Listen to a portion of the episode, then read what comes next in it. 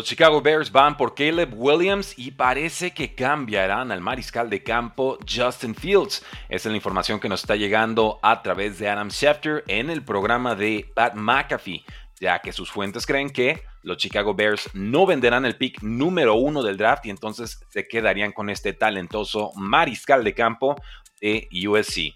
Dice Adam Schefter que contrario a la especulación que se ha estado manejando en distintos portales, distintos medios, Caleb Williams no ha hecho nada para que Chicago no lo seleccione en este draft, aunque concede que mucho todavía podría suceder de aquí a que se dé la fecha de selección de novatos. También nos dice Adam Schefter que la expectativa es que Justin Fields salga del equipo y pues no descarta, obviamente, un equipo que tenemos ahí en el titular, el encabezado en este video, los Pittsburgh Steelers como su futuro destino. ¿Qué podrían conseguir por Justin Fields? Nos dice Adam Schefter que definitivamente pueden conseguir una segunda ronda o posiblemente una primera ronda por el jugador de 24 años. Recordemos que aquí no se trata de si el jugador es talentoso o no, porque Justin Fields tiene talento, ha tenido producción en la NFL. Eso no es lo que va a determinar o no el valor del pick que alguien pagaría por él. Es la situación contractual. Está entrando a su último año de contrato como novato. Y esto significa que el equipo que lo adquiera por la vía del trade le va a tener que pagar esa extensión de contrato, ese segundo contrato, bastante pronto, en uno o dos añitos, cuando mucho. Esto, por supuesto, baja su valor de mercado, porque si tuviera más tiempo en su contrato novato, 3, 4 años, pues evidentemente ese pick que tú estarías dispuesto a soltar por él sería más alto. Yo de todas formas creo que Justin Fields sí va a cotizarse por una primera ronda tardía, ya que hay muchos equipos que están bastante desesperados por mariscal de campo y no todos van a poder seleccionar a los cuatro o incluso cinco que podrían ser eh, tomados en primera ronda. Eh, sobre todo en el top 3, eso, lo tenemos clarísimo, pero ya más tarde podrías ir por un Bo Nix de Oregon o un JJ McCarthy de eh, Michigan. ¿Qué opinan? ¿Qué mariscal de campo debe de quedarse Chicago? Vamos a ver en la casilla de comentarios. Enseguida vamos con todos tus apuntes. Porque ya se está descartando cualquier salida del receptor AJ Brown de las Águilas de Filadelfia. Así nos dice Howard Eskin, una leyenda del radio en Filadelfia. Nos asegura que no hay intención alguna de cambiar a AJ Brown y que realmente ese, ese rumor fue completamente carente de sustancia. Empezó esta especulación de trade cuando AJ Brown eh, borró cualquier publicación en redes sociales sobre las Águilas de Filadelfia. Esto después de que Filadelfia fue eliminado en postemporada, recordemos, contra los Bucaneros de Tampa Bay en ronda de comodines. Una semana antes de eso, el Philadelphia Inquirer, un periódico, ya estaba reportando que AJ Brown estaba muy frustrado con el coaching staff.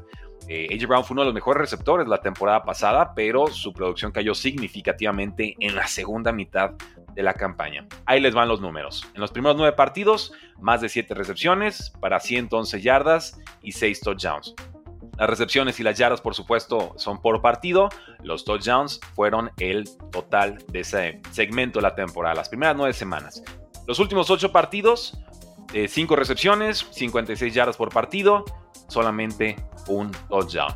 Y esto obedece a un colapso total de la ofensiva de las Águilas de Filadelfia. No fue solamente G. Brown, no había química, no había cocheo, vimos muchos pleitos en el sideline, eh, bastantes lesiones. Simplemente parece que Filadelfia quedó rebasado por la temporada, pero no compraba que AJ Brown fuera a salir del equipo por esto y ya por lo menos hay un reporte bastante fuerte y así lo parece confirmar. El nuevo coordinador ofensivo de los Philadelphia eh, Eagles pues se espera sea Kellen Moore y se espera sea bastante más productivo. Él tiene un largo historial de usar a sus receptores más importantes con muchos, muchos targets. Recordemos lo que era CeeDee Lamb con, con Kellen Moore. Recordemos lo que fue Keenan Allen con los Chargers la temporada pasada. Entonces creo que no debe de haber pánico con AJ Brown. No compraba que se iba y definitivamente creo que lo mejor para Filadelfia es resolver su situación emocional, llamémoslo así, con AJ Brown. Pasando a los Baltimore Ravens, hay dos jugadores importantísimos en la defensa que probablemente lleguen a agencia libre. Se trata del linebacker Patrick Quinn y del safety Gino Stone. Así lo asegura Jeff Streviek de The Athletic, quien dice que los Ravens han sido muy cautelosos al renovar a jugadores defensivos en el pasado y que ahora lo tendrán que ser bastante más porque Lamar Jackson ya tiene una extensión de contrato de 52 millones de dólares anuales que empieza a contar a partir de ya. Levy cree que estas limitaciones salariales evitarán que Baltimore pueda eh, extender contrato a Patrick Quinn, que viene de su mejor campaña en la NFL, ya que a sus 24 años tuvo 133 tacleadas, 3 y medio capturas, una intercepción, un fumble forzado y un fumble recuperado. Eh, con Gino Stone, el safety, también se espera que salga del equipo. Fue el líder del AFC con 5 intercepciones. ¿Quién no se iría de la defensiva? Justin que el tackle defensivo, a él creo que sí lo van a retener. Explotó también esta temporada pasada, es una posición más valiosa que linebacker o safety. Él debe recibir una extensión de jugador franquicia o, bueno, un franchise tag o una extensión, mejor dicho. Eh, ¿Dónde puede jugar Patrick Quinn? Yo estoy especulando que llegaría a los Seattle Seahawks para reunirse con Mike McDonald en, los, eh, en, Seattle. Y por supuesto, eh, ¿por qué no también pensar en Gino Stone? Si va a salir Jamal Adams del equipo, creo que Gino Stone podría ser un formidable refuerzo. Quizás hasta los dos estuvieran dispuestos a darle un pequeño descuento a, a McDonald para seguir trabajando con él. Porque sabemos que eh, los Ravens, sobre todo la defensiva, estaban encantados con lo que ofreció McDonald en su temporada como coordinador defensivo. Y con los Steelers, el dueño no descarta que haya movimientos por un mariscal de campo. Evidentemente, el más fuerte en estos momentos sería el rumor de Justin Fields llegando a Pittsburgh, una teoría que hemos manejado en este espacio desde hace prácticamente dos meses. Le preguntaron al dueño, Art Rooney II, si Steelers estaría dispuesto a hacer un trade por un quarterback y dijo, bueno, estamos aquí inicios de febrero, no cerramos la puerta a nada. Quedan muchas evaluaciones que hacer, revisaremos todas las opciones y haremos lo que tengamos que hacer para mejorar en este off-season. En, la semana pasada, Rooney también dijo que había un sentido de urgencia en la organización de ya tener algo de éxito en postemporada. Kenny Pickett, que fue la primera selección de los Steelers en 2022, ha sido, digámoslo tal cual, un bust, un fracaso en las primeras dos campañas eh, del equipo. 62% de pases completados, 2.070 yardas, 6 touchdowns, 4 intercepciones en 12 titularidades. O sea, absolutamente inexistente en el, en el sentido de anotar puntos con esta ofensiva. Yo veo muy viable un trade por Justin Fields. Sería una mejora significativa para los Steelers, que no están en un rango ideal para tomar mariscal de campo en la primera ronda del draft. Son ese, son ese pick tardío que, con el que podríamos especular para que llegue eh, ese, ese pick a los Osos de Chicago y entonces a cambio reciban al mariscal de campo. Los Chargers oficialmente contrataron al coordinador ofensivo Greg Roman, que es bueno, sobre todo estableciendo juego terrestre, pero por aire le ha costado y bastante.